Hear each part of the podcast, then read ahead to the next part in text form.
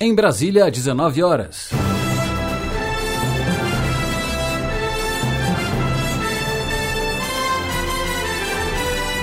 Está no ar a voz do Brasil. As notícias do governo federal que movimentaram o país no dia de hoje. Olá, boa noite. Boa noite para você que nos acompanha em todo o país. Terça-feira, 9 de abril de 2019. E vamos ao destaque do dia: ampliar acesso a consultas, coleta de exames e aplicação de vacinas. Unidades básicas de saúde que aumentarem horário de atendimento vão receber mais recursos. Pablo Mundim. A ideia é ampliar o acesso da população a serviços de saúde e diminuir filas em pronto atendimentos e emergências de hospitais. Daqui a pouco eu volto com mais informações. E você também vai ouvir na Voz do Brasil de hoje? Colocar as contas em dia e garantir pagamento das aposentadorias no futuro. Em encontro com prefeitos, presidente Jair Bolsonaro pede união para aprovar a nova Previdência. Aqui não existe presidente da República, governador ou prefeito. Somos todos iguais na busca de um mesmo objetivo, que é o bem-estar da população brasileira e anuncia apoio à proposta de aumentar o repasse de verbas para municípios de todo o país. Novo ministro da Educação toma posse. Abraham Weintraub define compromissos à frente da pasta. Gabriela Noronha. Melhorar a qualidade da educação no país, usando de forma mais eficiente os recursos que já estão disponíveis para o Ministério e governo quer aumentar de 20 para 40 pontos limite para suspender carteira de motorista. Na apresentação da Voz do Brasil, Gabriela Mendes e Nazi Brum. E para assistir a gente ao vivo na internet, basta acessar www.voz.gov.br.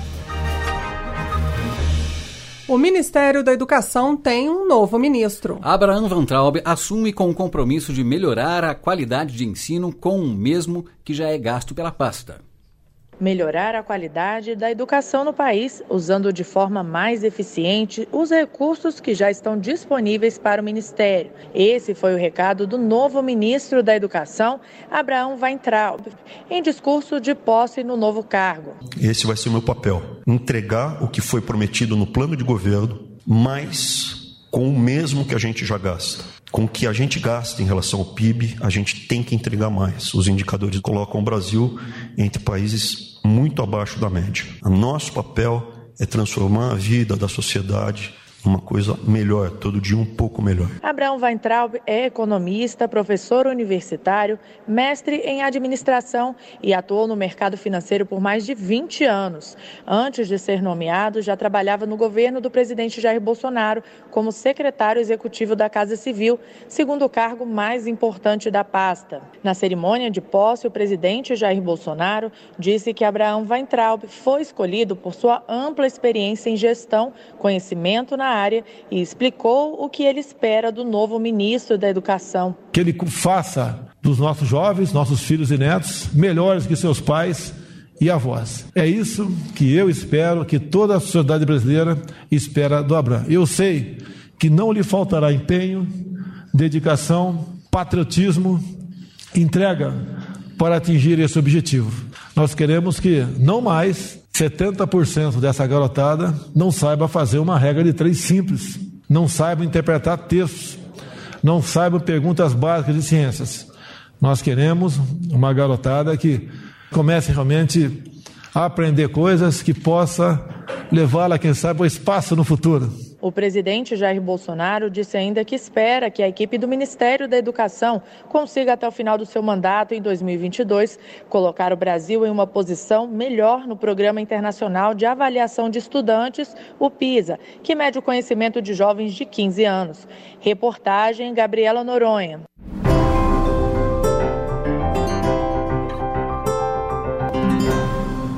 Nos próximos dias, o governo vai fazer um revogaço de decretos, como declarou o presidente Jair Bolsonaro nas redes sociais. É a anulação de decretos que criam burocracias desnecessárias. O porta-voz da presidência, Otávio Rego Barros, comentou agora há pouco sobre o assunto. E nós vamos voltar a falar com a repórter Gabriela Noronha, que acompanhou a fala do porta-voz e tem os detalhes ao vivo pra gente.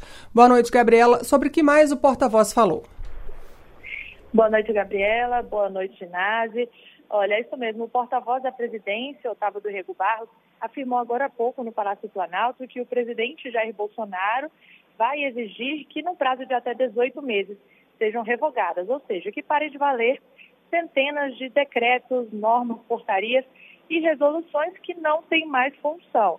Servem mais para atrapalhar os negócios do que para ajudar o cidadão e empresas.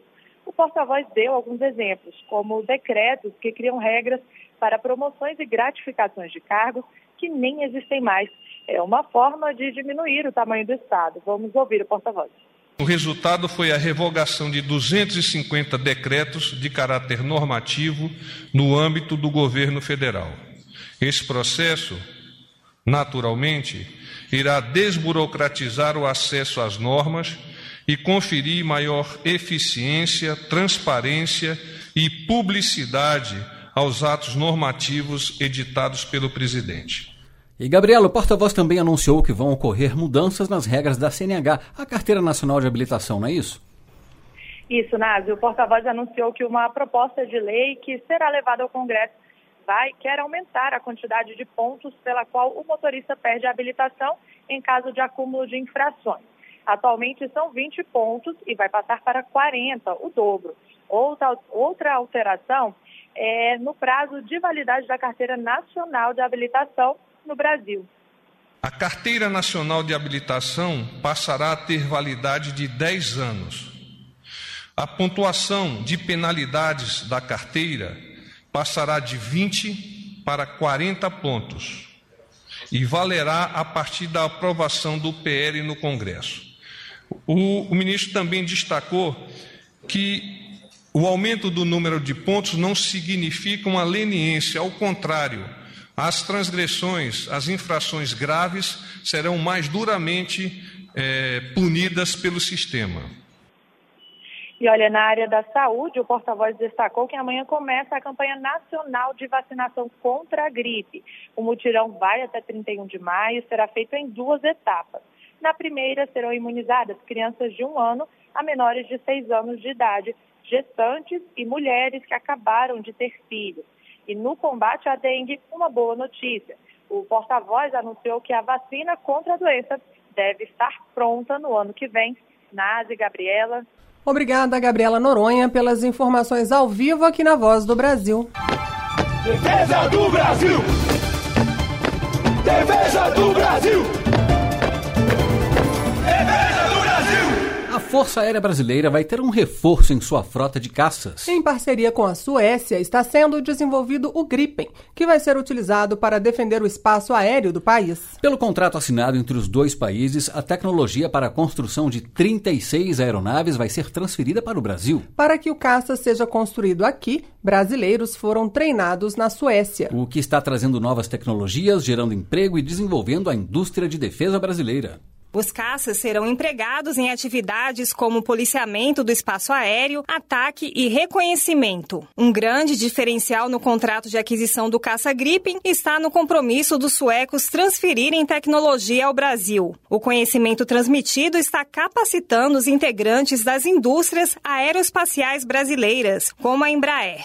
O gerente do projeto Gripen, coronel aviador Paulo Roberto de Carvalho Júnior, da Força Aérea Brasileira, explica como a empresa sueca Saab transfere tecnologia ao Brasil. A Saab contrata empresas genuinamente brasileiras e selecionadas pela Força Aérea e aprovadas pelo governo brasileiro para que essas empresas recebam a tecnologia inicialmente com seus engenheiros na Suécia, no interior da fábrica da Saab, trazendo para o Brasil esse conhecimento e também todo o suporte tecnológico para que o desenvolvimento ocorra em território nacional. A aeronave Gripen possui numa única plataforma funções realizadas hoje em dia por três tipos diferentes de aeronaves da aeronáutica. Na cidade de Linköping, na Suécia, local onde está localizada a fábrica do Gripen, o major aviador da Força Aérea Brasileira, Ramon Fornes, acompanha de perto o desenvolvimento das funcionalidades do novo caça. O Major Aviador Fornes é chefe do grupo de acompanhamento e controle da Saab. Ele fala sobre as perspectivas para o início da operação. As expectativas são as melhores possíveis. Não só por parte da nova geração, que vai voar esse caça no futuro, dos cadetes que se encontram na Academia da Força Aérea, dos alunos da Escola Preparatória de Cadetes do Ar, dos estagiários do Esquadrão de Formação de Caça em Natal,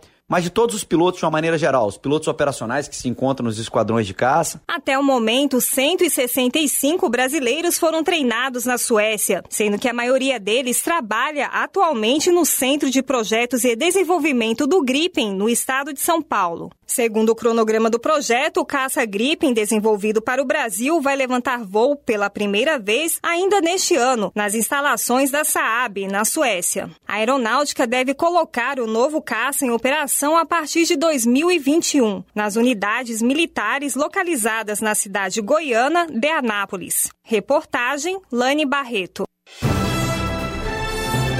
tornar os produtos amazônicos mais conhecidos no país. Daqui a pouco vamos falar de uma campanha do Ministério da Agricultura para impulsionar a produção que vem de lá e preservar o meio ambiente. A partir de quarta-feira, dia 10 de abril, os programas da TV NBR vão fazer parte da programação da Nova TV Brasil muito mais informação, muito mais serviço e ainda mais notícias sobre políticas públicas. Então anote aí, a partir de 10 de abril, você acompanha as notícias do governo federal na Nova TV Brasil. O programa Microempreendedor Individual, o MEI, completa 10 anos de criação. É, nasceu como incentivo para a formalização dos trabalhadores e de lá para cá já contribuiu para o crescimento de muita gente. E o governo está trabalhando para fortalecer o programa ainda mais. Hoje no Brasil são mais de 8 milhões de microempreendedores individuais no país. Quem fatura até 81 mil reais por ano pode aderir ao programa Microempreendedor Individual, o MEI. São quase 500 atividades econômicas já cadastradas, desde autônomos a cabeleireiros, eletricistas, publicitários e jornalistas, como a Juliana Barbosa. Ela decidiu se registrar no programa quando ficou desempregada e comenta os benefícios dessa opção. Eu pago uma taxa pequena por mês, 50 a 60 reais, e aí eu tenho uma, uma garantia de seguridade social e posso emitir uma nota fiscal. E isso para mim era muito importante. Caso aconteça alguma coisa, o valor que eu pago é muito pequeno pelo nome do benefício. São mais de 8 milhões de microempreendedores individuais no país. Quando foi criado, o programa era voltado para incentivar a formalização mas hoje é também uma segunda renda e até mesmo o primeiro passo para se tornar microempresário, de acordo com o subsecretário de Desenvolvimento das Micro e Pequenas Empresas, Empreendedorismo e Artesanato do Ministério da Economia, José Ricardo da Veiga. Isso é uma base enorme que dá um potencial de empreendedorismo para o Brasil muito grande, até porque o MEI é o primeiro degrau da microempresa, que futuramente pode ser uma média empresa ou uma grande empresa. Com o CNPJ, se tornando empresário, você pode buscar crédito nos bancos, você pode fazer venda para grandes empresas, emitir nota fiscal. Isso dá dignidade, isso dá condição de crescer, de ter mais renda. Em 2019, o programa Microempreendedor Individual completa 10 anos de criação. Revisar e fortalecer o MEI é um dos focos do governo nesse ano, como explica o subsecretário José Ricardo da Veiga, do Ministério da Economia nós estamos fazendo uma revisão de maneira que o MEI fique mais fortalecido. Juntaremos também soluções de crédito para que fique fácil para o MEI tomar crédito, fazer a cotação junto aos bancos, para que o MEI possa ser fornecedor para os estados, para os municípios e até mesmo para o governo federal e que também receba capacitação. Quem é microempreendedor individual também pode ter um funcionário, desde que respeitado o limite de renda. E para se tornar MEI é muito simples. Basta acessar o portal do empreendedor.gov.br e preencher uma ficha com informações pessoais. Em 10 minutos é possível ter o CNPJ em mãos. Reportagem Daniele Popov.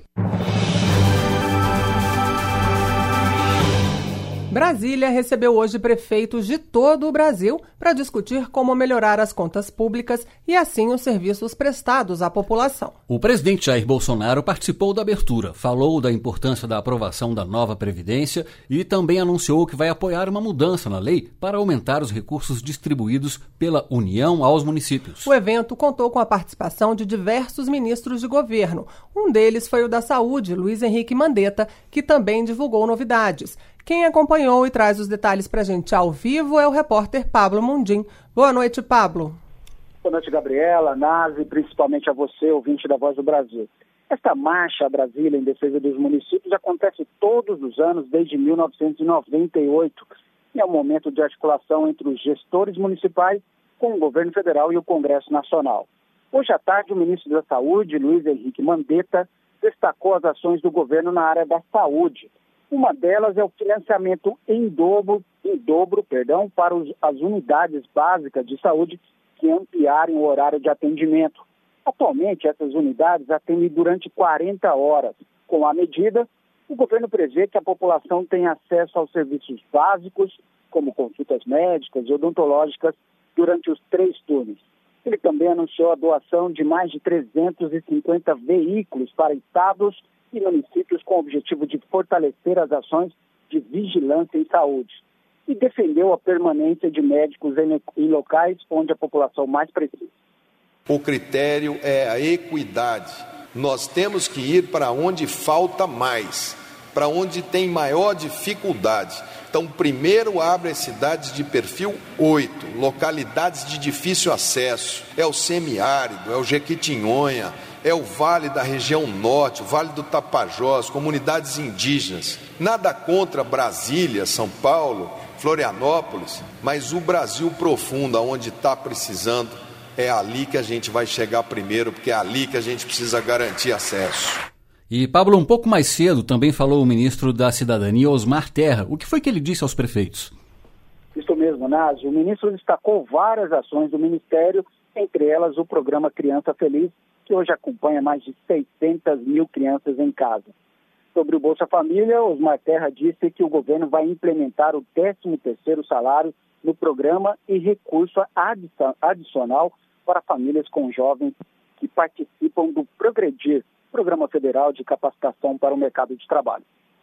Nós hoje temos 13 milhões e 500 mil famílias é, e 900 mil famílias no programa. Demos 19% de aumento e agora com o 13 terceiro que o presidente Bolsonaro anunciou, nós estamos com o maior poder aquisitivo esse ano, no final do ano, vai, as famílias do Bolsa Família vão ter o maior poder de compra de alimentos da história do programa. E na abertura da marcha, o presidente Jair Bolsonaro fez um anúncio importante para os prefeitos. Conta pra gente qual foi esse anúncio, Pablo. Pela manhã, o presidente Jair Bolsonaro falou sobre as ações do governo, como a nova Previdência e o programa Bolsa Família. E também disse apoiar um aumento do repasse de dinheiro da União para os municípios. A repórter Luana Karen acompanhou o discurso do presidente Bolsonaro. Vamos ouvir a reportagem. Auditório lotado, mais de 8 mil líderes entre prefeitos, vice-prefeitos e secretários municipais estão em Brasília para apresentar reivindicações ao governo federal. Entre elas, dois pedidos principais feitos pelo presidente da Confederação Nacional dos Municípios, Vladimir Harold. A distribuição de parte dos novos recursos arrecadados com a cessão onerosa do petróleo na área do pré-sal para estados e municípios e a reformulação do Pacto Federativo, que distribui as responsabilidades entre União, estados e municípios. Nós precisamos primeiro deixar muito claro quais são as atribuições da União, quais são as atribuições dos estados e quais serão as atribuições dos municípios. Além das reivindicações, o presidente da Confederação Nacional dos Municípios, Vladimir Harold, declarou apoio à nova Previdência. Alguns de nós aqui podem ter, ser até contrário a esta matéria ou pode, por uma posição ideológica partidária, estar se posicionando de maneira contrária.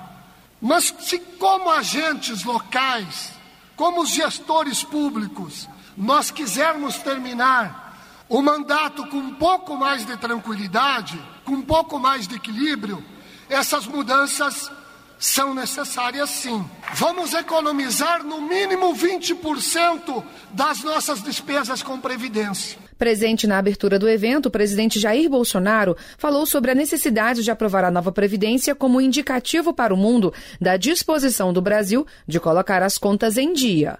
O presidente também afirmou ser importante investir em ciência e tecnologia para que a economia brasileira não dependa tanto do comércio de matérias-primas. Nessas minhas recentes andanças pelo mundo, Estados Unidos, Chile, Israel, aguardo uma sinalização nossa que nós podemos dá-la ao mostrar que queremos equilibrar nossas contas, que nós temos responsabilidade. Nós não podemos continuar sendo, com todo o orgulho que tenho daqueles que produzem nessa área, Não podemos continuar dependendo nossa economia apenas de commodities. O Brasil tem que investir em ciência e tecnologia. O Fundo de Participação dos Municípios é a maneira como a União repassa verbas para as prefeituras. Um dos fatores que determina quanto cada uma recebe é o número de habitantes. É uma fonte de recursos importante para cidades pequenas, principalmente. O presidente Bolsonaro declarou apoio à proposta de emenda à Constituição que acrescenta um ponto percentual ao fundo. Nós temos pouco realmente mas queremos dividir o pouco que nós temos com vocês com o Pacto Federativo. Conversei com o Paulo Guedes ontem, deu sinal verde, vamos apoiá-lo na majoração do Fundo de Participação de Município com a emenda constitucional. Aqui não existe presidente da República, governador ou prefeito. Somos todos iguais na busca de um mesmo objetivo, que é o bem-estar da população brasileira. A 22ª edição da Marcha dos Prefeitos é realizada na semana em que o governo federal marca os 100 dias da nova gestão. O evento vai até a próxima quinta-feira, com a participação de vários ministros de Estado. Reportagem Luana Karen. E Pablo, sobre economia, qual foi o discurso do governo? Quem falou sobre o assunto foi o ministro da Economia, Paulo Guedes. Aclamado pelo público presente, o ministro Paulo Guedes defendeu a frase do presidente Bolsonaro de mais Brasil, menos Brasília, e disse que a, maior parte dos recursos federais precisam estar nos municípios, onde a população precisa de maior atenção. A reportagem de Márcia Fernandes detalha como foi a participação do ministro. Menos verba concentrada na União e mais dinheiro para os municípios investirem em saúde, educação e infraestrutura. A desconcentração dos recursos foi defendida pelo ministro da Economia, Paulo Guedes, na marcha a Brasília em defesa dos municípios. Para isso, o ministro Paulo Guedes defendeu um pacto federativo entre União, estados e municípios. O poder tem que ser limitado e descentralizado. Toda a nossa campanha foi feita em cima dessa ideia de desconcentrar recursos, poderes, recursos financeiros e atribuições. E nós vamos ter que fazer isso acontecer. O nosso primeiro olhar para isso é um olhar de curto prazo. Durante a marcha, o ministro apontou que o governo federal está trabalhando em diversas frentes para aquecer a economia, reduzir o desemprego e reajustar as contas públicas. Ações como simplificação e redução dos tributos, privatização de estatais e enxugamento da máquina pública. A importância da aprovação da nova Previdência foi destacada. O secretário especial de Previdência, Rogério Marinho, destacou que as mudanças na aposentadoria são fundamentais para o equilíbrio das contas nos estados e municípios. Os recursos que são coletados junto aos munícipes, muito mal dá para pagar o salário, pagar previdência e assistência e a dívida contraída pelos municípios, muitas vezes até com o próprio sistema previdenciário. Na hora em que atacarmos o principal, a principal fonte do nosso desequilíbrio orçamentário, certamente deixará de haver essa pressão constante que há no orçamento público e o recurso vai começar a sobrar no sentido de permitir que hajam investimentos importantes para uma população que tem reclamado muito porque a qualidade do serviço público vai se deteriorando ano a cada ano. Amanhã, quarta-feira, durante a marcha a Brasília em defesa dos municípios, o governo federal deve lançar a plataforma Mais Brasil. Nela, pela internet, vai ser possível ter acesso às verbas que são destinadas pela União para os municípios. E com um aplicativo, os prefeitos vão poder acompanhar a transferência de verbas e o andamento das obras de forma mais ágil. Reportagem Márcia Fernandes. Voltando a lembrar que hoje é apenas o primeiro dia de evento. Até a próxima quinta-feira, outras autoridades dos poderes executivo, legislativo e judiciário também vão participar do encontro. Nasa e Gabriela. Obrigado, Pablo Mundim, pelas informações ao vivo na Voz do Brasil.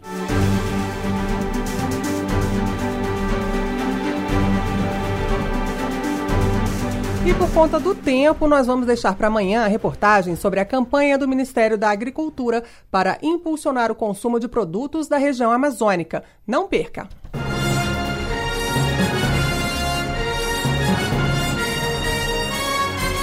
E essas foram as notícias do governo federal. Uma realização da Secretaria Especial de Comunicação Social da Presidência da República. Com produção da empresa Brasil de Comunicação. Fique agora com as notícias do Poder Judiciário e do Congresso Nacional. Boa noite. Boa noite para você e até amanhã.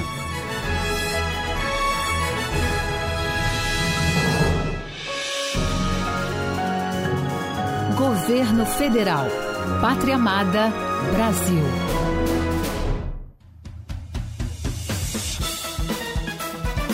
Você vai ouvir agora notícias do Poder Judiciário. Supremo Tribunal Federal rejeita a redução de pena de Eduardo Cunha e mantém condenação em 14 anos de prisão. Município paranaense deve pagar adicional de insalubridade em grau máximo a varredora de rua. Superior Tribunal de Justiça condena desembargador a mais de 13 anos de prisão pela venda de decisões liminares durante plantões judiciais. Olá, boa noite. Eu sou Jéssica Vasconcelos. E eu sou Leandro Bezerra. Supremo Tribunal Federal rejeita a redução de pena de Eduardo Cunha e mantém condenação em 14 anos de prisão. A decisão unânime foi dos ministros da segunda turma. Carlos Ribeiro. O ex-deputado Eduardo Cunha foi condenado pelos crimes de corrupção passiva, lavagem de dinheiro e evasão de divisas, no caso de propina recebida pelo político por um contrato de exploração de petróleo na África firmado pela Petrobras. Os ministros entenderam que houve crimes múltiplos e tentativa de ocultar o dinheiro por meio de contas secretas na Suíça.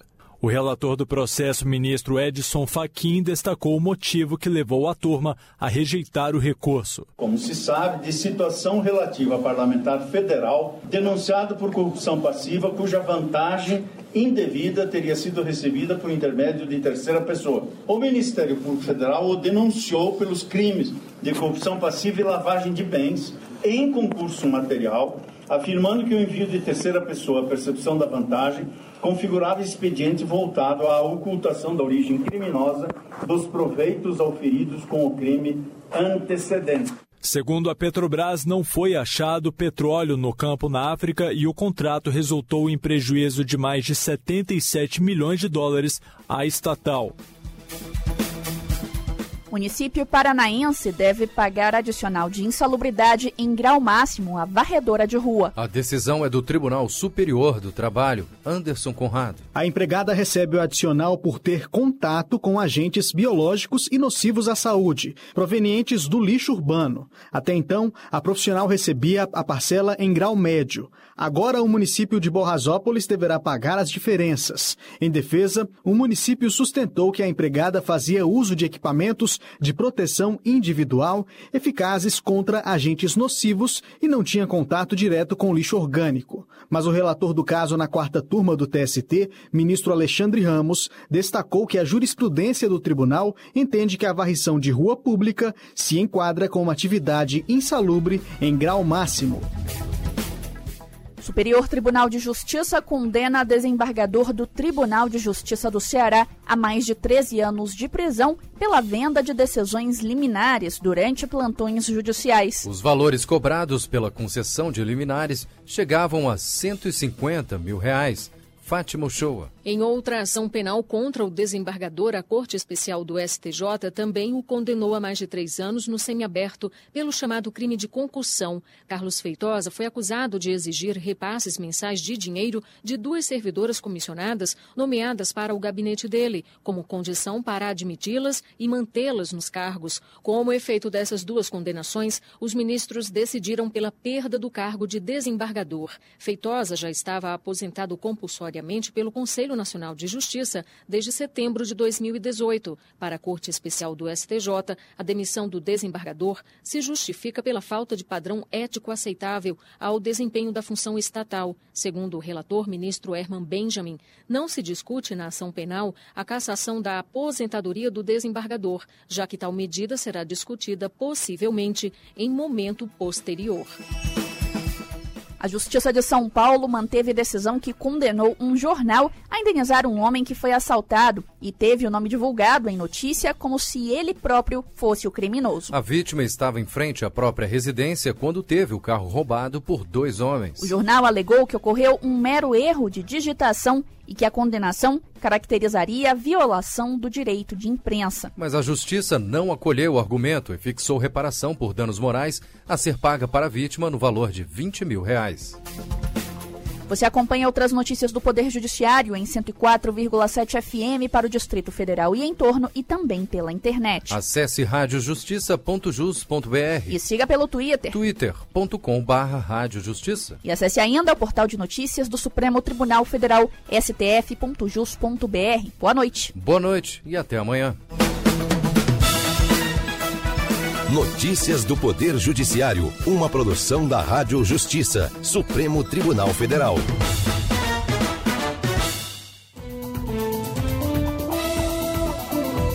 Está no ar, o Jornal do Senado.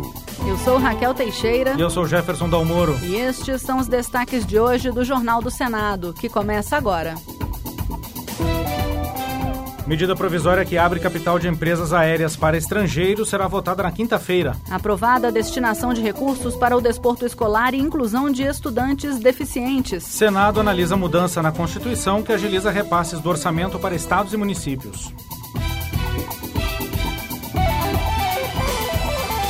Boa noite. Boa noite. Medida provisória que permite a abertura total de capital estrangeiro no setor aéreo exige contratação de tripulação brasileira. O relatório deverá ser votado na comissão mista em sessão marcada para quinta-feira. Repórter Érica Christian. A medida provisória 863 amplia de 20% para 100% a entrada de capital estrangeiro em companhias aéreas nacionais. O relator, senador Roberto Rocha, do PSDB do Maranhão, afirmou que essa abertura vai aumentar as rotas e as cidades atendidas atendidas e reduzir o preço das passagens. Ele explicou, no entanto, que os investidores estrangeiros terão que abrir subsidiárias no Brasil e contratar tripulação brasileira. Ela vai ter que ser empresa brasileira, sujeita às leis brasileiras, pagar imposto no Brasil, empregar brasileiros, porque a gente também garante que dois terços da tripulação, pelo menos, tem que ser de brasileiros. O senador Jean Paul Prates, do PT do Rio Grande do Norte, defendeu uma abertura de capital gradual e questionou a ausência de reciprocidade para que empresas brasileiras atuem em outros países. Sou entusiasta de que entre capital estrangeiro, que não implique monopólios ou cartéis, não é? e que não implique, sobretudo, na manipulação da malha aérea nacional e internacional por interesses econômicos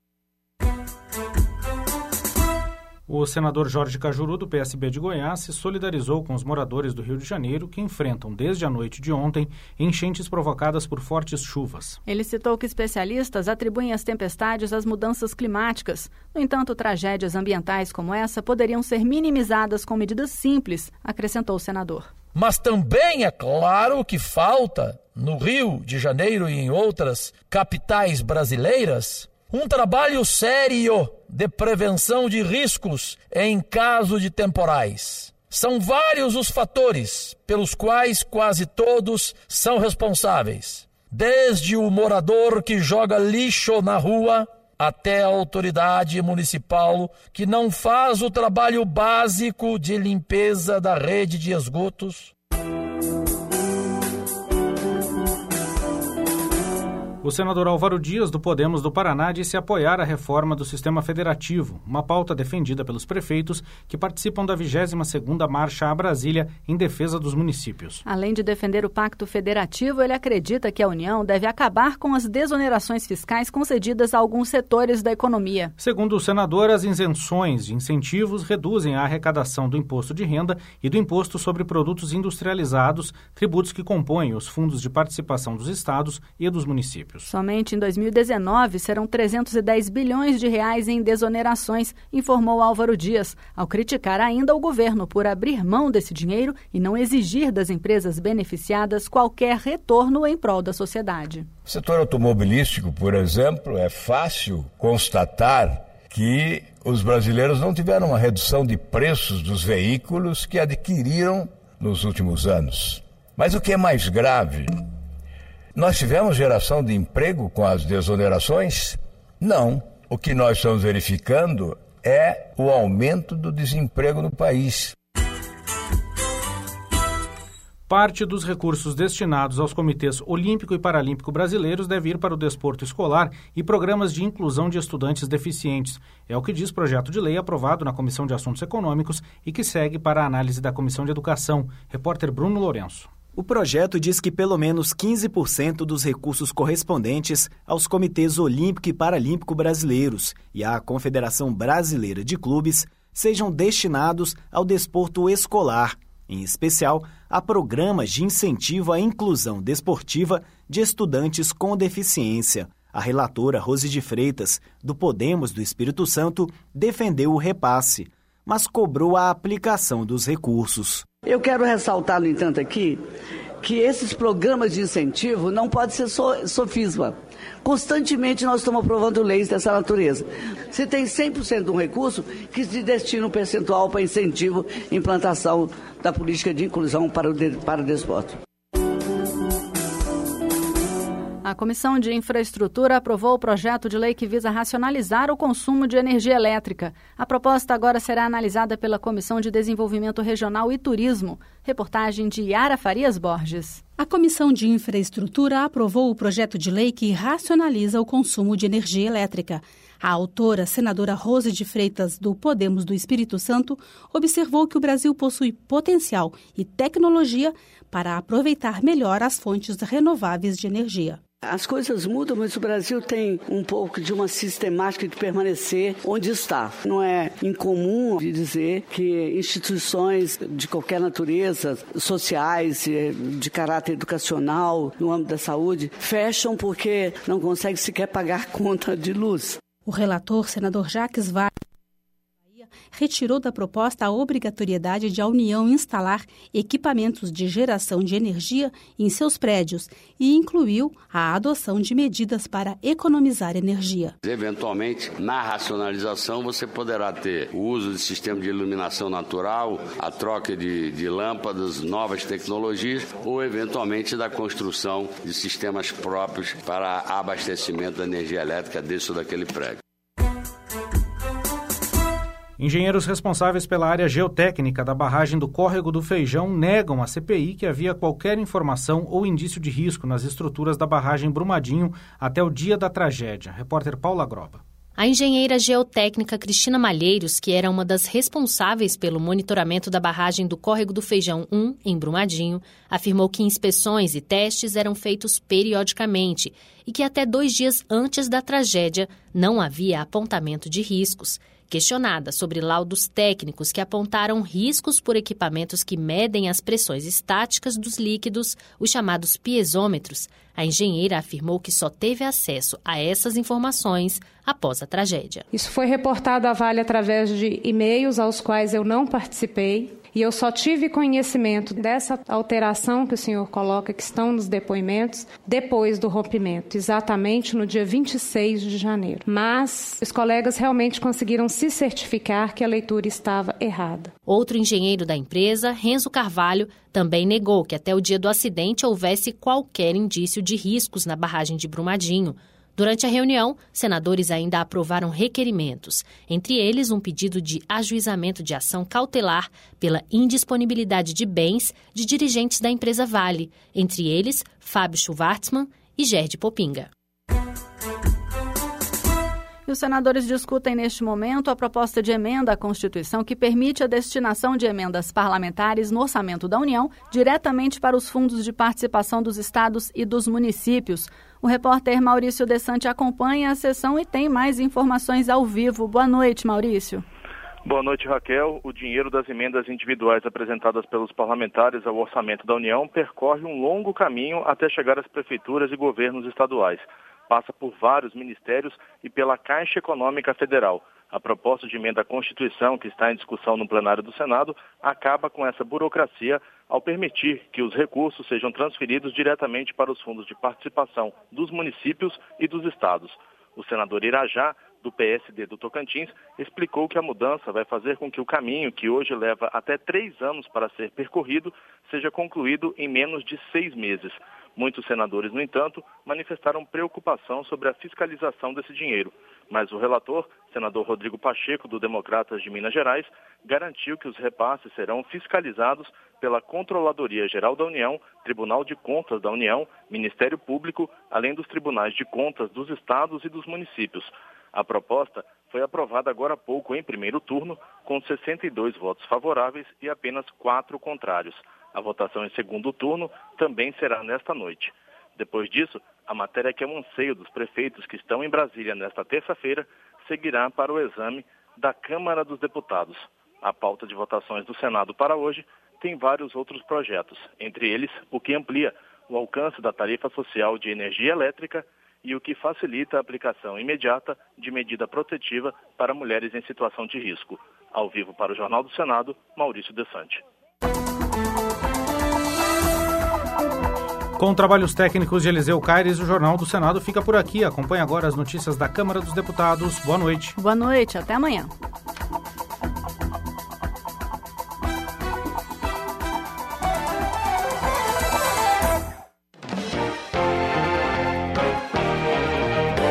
Jornal. Câmara dos Deputados. Marco legal do saneamento básico recebe críticas em audiência pública. Deputados apoiam o aumento do fundo de participação dos municípios. Para Maia, recursos para prefeituras dependem da nova Previdência. Boa noite. Durante a 12ª Marcha a Brasília em defesa dos municípios, o presidente da Câmara, Rodrigo Maia, voltou a defender a reforma da Previdência. Segundo Maia, os recursos para os municípios dependem de mudanças no sistema. Rodrigo Maia acredita que a aprovação da proposta vai tirar o Brasil da recessão. Os presidentes da República Jair Bolsonaro e do Senado Davi Alcolumbre também participaram da abertura da Marcha dos Prefeitos. Luiz Gustavo Xavier tem mais informações. Para Rodrigo Maia, a reforma não é para o governo federal, estadual ou municipal, mas sim para melhorar o caixa dos municípios e a vida dos brasileiros.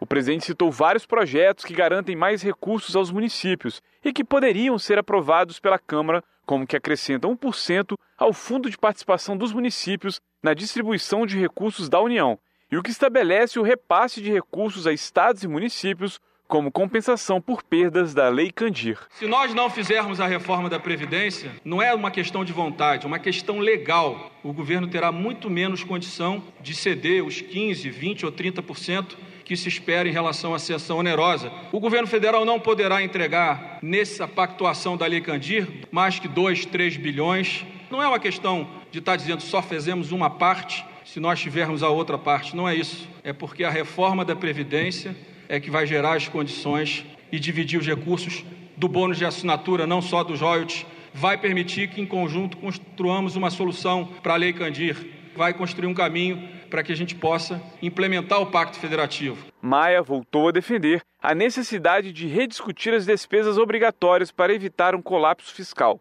Segundo ele, como 94% das despesas da União são obrigatórias e com o crescimento das despesas previdenciárias em 50 bilhões de reais por ano, os recursos para investimentos e transferências para os entes federados ficam cada vez mais engessados. Ele pediu apoio para a aprovação da reforma. Eu vim aqui hoje pedir a cada um de vocês o apoio. A reforma da Previdência não é para o governo federal, não é para o governo estadual, não é para cada um dos municípios. É para que a gente possa mudar essa curva de recessão que o Brasil vive nos últimos anos e que prejudica diretamente o caixa dos municípios e, assim sendo, prejudica a vida de milhões de brasileiros. O presidente da República, Jair Bolsonaro, também defendeu a reforma da Previdência e pediu apoio aos prefeitos para aprovar o texto. Segundo ele, vários países aguardam a aprovação da reforma para o país equilibrar as suas contas. Precisamos de todos os senhores e senhoras. Temos uma encruzilhada pela frente. Gostaríamos de não ter que fazer a reforma da Previdência, mas somos obrigados a fazê-la. Aguardo uma sinalização nossa, que nós podemos dá-la ao mostrar que queremos equilibrar nossas contas. Nós temos pouco realmente, mas queremos dividir o pouco que nós temos com vocês com o Pacto Federativo. O presidente do Senado, Davi Alcolumbre, também defendeu mais repasses de recursos da União para os entes federados. Segundo ele, há uma abusiva centralidade fiscal na União em detrimento a estados e municípios. Da Rádio Câmara de Brasília, Luiz Gustavo Xavier.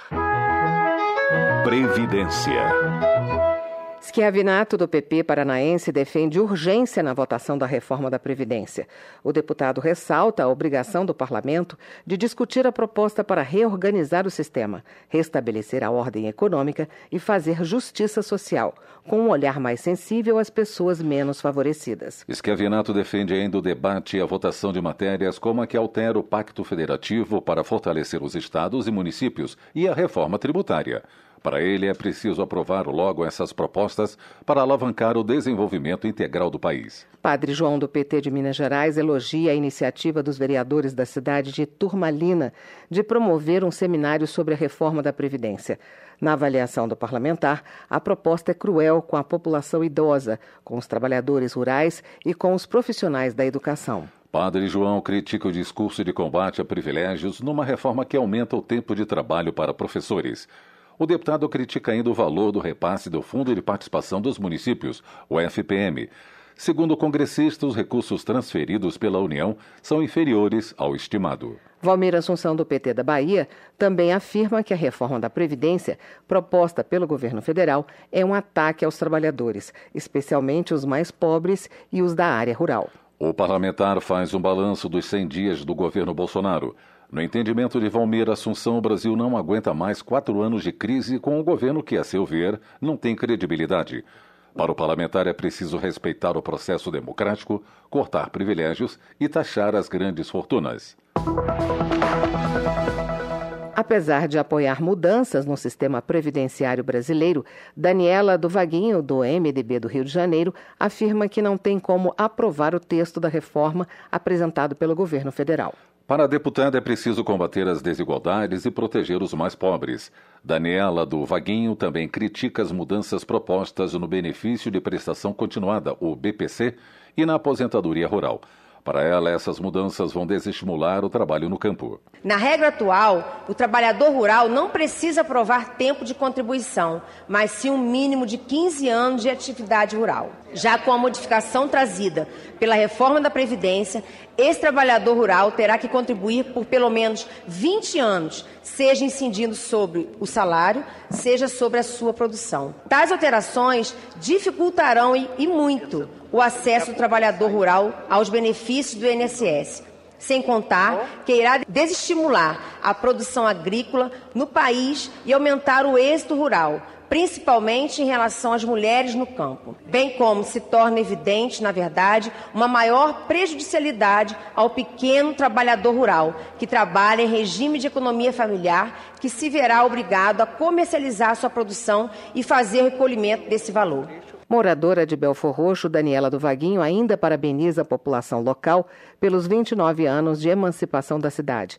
A congressista destaca o trabalho realizado pela atual prefeitura, que, segundo ela, nos últimos dois anos, tem ajudado a reconstruir a cidade e melhorar a saúde pública, o saneamento básico e a educação. Boca Aberta do Prans do Paraná informa que vai apresentar o projeto de lei para que ex-presidentes da República tenham a mesma regra de aposentadoria que os trabalhadores da iniciativa privada. A ideia, segundo o deputado, é que eles sejam submetidos ao INSS, cujo teto está em R$ 5.800. Boca Aberta ressalta que atualmente um ex-presidente se aposenta com mais de 33 mil reais, além de ter direito a carro e 11 assessores especiais, tudo pago com o dinheiro do povo. Desenvolvimento Regional. No plenário da Câmara, deputados de diversos partidos destacaram a Marcha dos Prefeitos, evento promovido pela Confederação Nacional dos Municípios que ocorre nesta semana em Brasília. A maioria dos parlamentares cobrou mais recursos para os municípios. Pedro Czai, do PT de Santa Catarina, defendeu a aprovação da proposta que acrescenta 1% ao Fundo de Participação dos Municípios na distribuição de recursos da União. Segundo ele, a Câmara também precisa discutir a regra de impostos sobre serviços, o ISS, para planos de saúde, cartões e arrendamento mercantil. Marcelo Nilo, do PSB baiano, também defendeu o aumento do FPM. Segundo ele, praticamente todos os municípios de pequeno e médio porte vivem hoje exclusivamente para o custeio e não têm recursos para investimento, porque o bolo dos recursos fica no governo federal. Hildo Rocha, do MDB do Maranhão, agradece o apoio do presidente Bolsonaro à proposta de emenda à Constituição que acrescenta mais 1% ao primeiro decênio do pagamento do Fundo de Participação dos Municípios, previsto para o mês de setembro de cada ano. Isso, de acordo com o parlamentar, vai aumentar a receita dos municípios em mais de 4 bilhões de reais. Na avaliação de Daniel Almeida, do PCdoB da Bahia, a defesa dos municípios é uma pauta emergencial. Ele destaca as dificuldades que os moradores vivem, com postos de saúde fechados, obras que não se realizam, além da dificuldade dos prefeitos para pagar funcionários de hospitais, escolas, creches e centros de assistência à saúde. Hélio Leite, do Democratas do Pará, ressalta a marcha dos prefeitos e aponta as dificuldades dos gestores municipais. Segundo o deputado, as prefeituras enfrentam uma situação delicada com poucos recursos para as áreas da educação, saúde, agricultura, cultura e esporte. Em contrapartida, Hélio Leite comemora a aprovação da PEC do orçamento impositivo de sua autoria na Câmara dos Deputados e no Senado. Como o texto foi mudado no Senado, ele volta para a Câmara para nova análise. A expectativa, segundo o congressista, é melhorar a estrutura dos municípios com a obrigatoriedade de o governo executar as emendas de bancadas aprovadas pelo Congresso. Na opinião de Julian Lemos, do PSL da Paraíba, é preciso parar com demagogia quando o assunto é Nordeste e as realizações na região nos últimos 16 anos. O deputado acredita que grande parte dos recursos usados em obras fora do país desde 2003 poderia ter sido destinada para combater a pobreza e a desigualdade na região. Julian Lemos também critica a postura de alguns parlamentares durante a audiência pública da Comissão de Constituição e Justiça na semana passada com o ministro da Economia Paulo Guedes. Segundo ele, faltou respeito por parte de deputados da oposição e é preciso levar a situação até o Conselho de Ética da Câmara. A medida provisória 868, editada ainda durante o governo Michel Temer, sofreu várias críticas hoje em audiência pública da comissão mista que analisa a proposta. A MP altera o marco legal do saneamento básico no país e é a segunda tentativa de mudar as regras. Uma medida anterior perdeu a validade por falta de acordo para a votação. Quem traz os detalhes é Silvia Munhatu. A medida provisória altera a regra que dispensa a licitação de contrato de saneamento quando a empresa é pública, mas uma das principais críticas é a possibilidade de contratos abrangendo apenas os municípios mais rentáveis, deixando municípios pequenos de fora. É o fim do subsídio cruzado, que permite que recursos arrecadados com a cobrança de tarifas de água e esgoto em áreas mais ricas sejam investidos em municípios mais pobres. É o que explica o deputado Samuel Moreira, do PSDB de São Paulo. Nós não podemos correr o risco de permitir que só o filé tenha atenção e o osso seja largado. Então, eu não acredito numa solução que não seja relativamente regionalizada, a não ser que sejam os municípios que têm escala. Esses vão conseguir ter uma tarifa adequada, investimentos, porque eles têm escala, mas essa escala precisa ser compartilhada com outros que não têm. Roberval de Souza, presidente da Associação Brasileira de Engenharia Sanitária e Ambiental, diz que dos 5.570 municípios do país, cerca de 800 são interessantes para as empresas. A fragmentação dos contratos prevista na MP, segundo ele, colocaria em risco a universalização dos serviços. Ele também criticou o fato de a medida permitir contratos sem análise das câmaras municipais. Edson Carlos, presidente executivo executivo do Instituto Trata Brasil defendeu a MP. Ele disse que o setor privado terá que atuar forte no sistema, porque os investimentos necessários são da ordem de 400 bilhões de reais. É vergonhoso para nós, como cidadãos do mundo, ter que responder ainda a indicadores indianos, africanos, sendo que nós já evoluímos tanto, construímos aviões, construímos computadores de última geração e ainda não conseguimos coletar e tratar esgoto. É vergonhoso esse cenário. A MP também altera as competências da ANA, Agência Nacional de Águas, que além de responsável pelo gerenciamento dos recursos hídricos, passaria também a regular a prestação dos serviços públicos de saneamento básico. Foram apresentadas 501 emendas à medida. Da Rádio Câmara de Brasília, Silvia Minhato. Política. Na avaliação de Henrique Fontana, do PT do Rio Grande do Sul, o Brasil vive uma crise institucional crescente desde que o resultado eleitoral de 2014 foi desrespeitado. O parlamentar lembra que o governo que tirou a presidente Dilma Rousseff do Planalto prometeu emprego e crescimento econômico. No entanto, segundo Henrique Fontana, não foi isso que ocorreu. Com a promessa de gerar empregos, investimentos públicos foram congelados por 20 anos e boa parte dos direitos trabalhistas foi retirada, o que acabou aprofundando o desemprego e a recessão.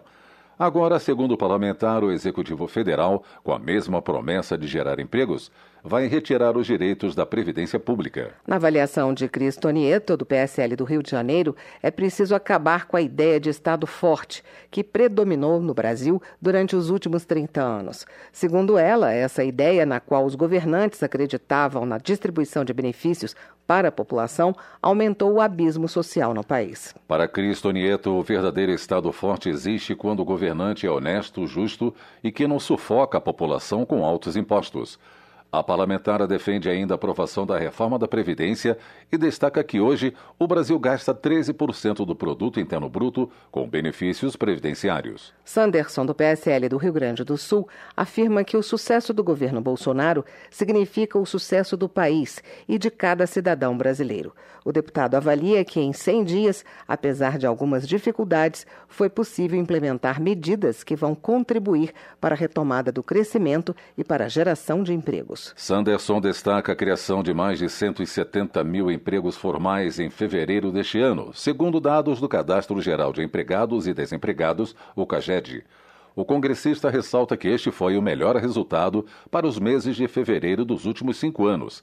Ele também destaca como ação positiva do governo a apresentação do pacote anticrime. Rogério Correia, do PT de Minas Gerais, registra que em 7 de abril a prisão do ex-presidente Luiz Inácio Lula da Silva completou um ano. O parlamentar defende a liberdade de Lula e afirma que o país vive tempos de injustiça. Para ele, enquanto Lula está preso, o governo Bolsonaro destrói o país, completando 100 dias de desgoverno. Rogério Correia aponta o aumento do desemprego no Brasil, com 28% dos jovens sem ter o que fazer. Além disso, o projeto de lei anticrime, que o deputado chama de licença para matar, ainda dá munição para tragédias, como o assassinato de um músico no Rio de Janeiro, alvejado com 80 tiros pelo próprio exército. Direitos Humanos. Doutora Wanda Milani, do Solidariedade do Acre, manifesta apoio ao acordo de cooperação técnica para a criação de políticas públicas de proteção a mulheres e combate à violência doméstica e familiar. O acordo foi firmado em março entre os Ministérios da Mulher, da Família e dos Direitos Humanos e o da Justiça. Doutora Wanda Milani observa que, mesmo com as várias leis promulgadas nos últimos anos, a violência contra a mulher permanece ativa na sociedade e a brutalidade se fundamenta na simples questão de gênero. A parlamentar confia que as medidas contidas no acordo serão de grande valor, não apenas para o combate à violência, mas para conscientizar a sociedade sobre a luta em defesa da mulher. Perpétuo Almeida, do PCdoB do Acre, manifesta repulsa com o ataque feito a uma mulher que atravessou uma manifestação na Avenida Paulista, em São Paulo, e foi imobilizada e enforcada por homens que participavam do ato. Para parlamentar, cenas de violência de gênero como essa são vergonhosas. Perpétuo Almeida sugere que a Comissão de Defesa dos Direitos das Mulheres convoque os secretários de Segurança Pública de todos os estados e do Distrito Federal para afirmarem o compromisso de garantir o monitoramento dos casos de violência contra as mulheres. Educação. Merlong Solano, do PT do Piauí, critica a forma como o governo federal tem tratado o Ministério da Educação. Na opinião do parlamentar, o ministro exonerado Ricardo Vélez protagonizou fatos bizarros e determinou ações que no dia seguinte eram retiradas. Merlong Solano está preocupado com as mudanças que o novo ministro da Educação, Abraham Weintraub, deverá implementar. Ele entende que os desafios são muitos e, como exemplo, cita dados do IBGE, dando conta de que em 2015 mais de 20 milhões de estudantes não conseguiram se formar no nível superior. Para o parlamentar, o momento é de cuidar com mais afinco da educação. José Ayrton Félix Cirilo, do PT do Ceará, critica a declaração do ex-ministro da Educação, Vélez Rodrigues, que antes de ser demitido disse que os livros didáticos brasileiros passariam por uma espécie de revisionismo histórico em relação ao que ocorreu no período da ditadura militar. Na opinião do congressista, Vélez Rodrigues age de forma perversa ao tentar confundir a memória com um discurso mentiroso. José Ayrton Cirilo afirma que Vélez, apesar de não ser mais ministro, provocou estragos que deverão ser reparados por aqueles que defendem a democracia. O deputado aponta trechos do dossiê sobre mortos e desaparecidos na ditadura, elaborado pelo Estado de Pernambuco na década de 1990, comparando as táticas de propaganda usadas pelos militares em 1964 com as declarações de Vélez Rodrigues. Outro trecho aponta que, para defender o Estado de segurança, justifica a violação aos direitos constitucionais e da pessoa humana. Trata-se de um rico documento publicado em 1995. A férrea censura à imprensa impedia que a maioria do povo tivesse acesso às informações. Enquanto isso, nos bastidores do governo, cada vez mais revestia-se da maior importância o Serviço Nacional de Informações, criado em 13 de junho de 64, com o objetivo de produzir e operar informações conforme os interesses da ditadura e de seus aliados. Termina aqui o jornal Câmara dos Deputados com trabalhos técnicos de Everson Urani, locução de Paulo Gonçalves e Tércia Guimarães. Boa noite para você. A Voz do Brasil está de volta amanhã. Boa noite. Você ouviu A Voz do Brasil. Boa noite.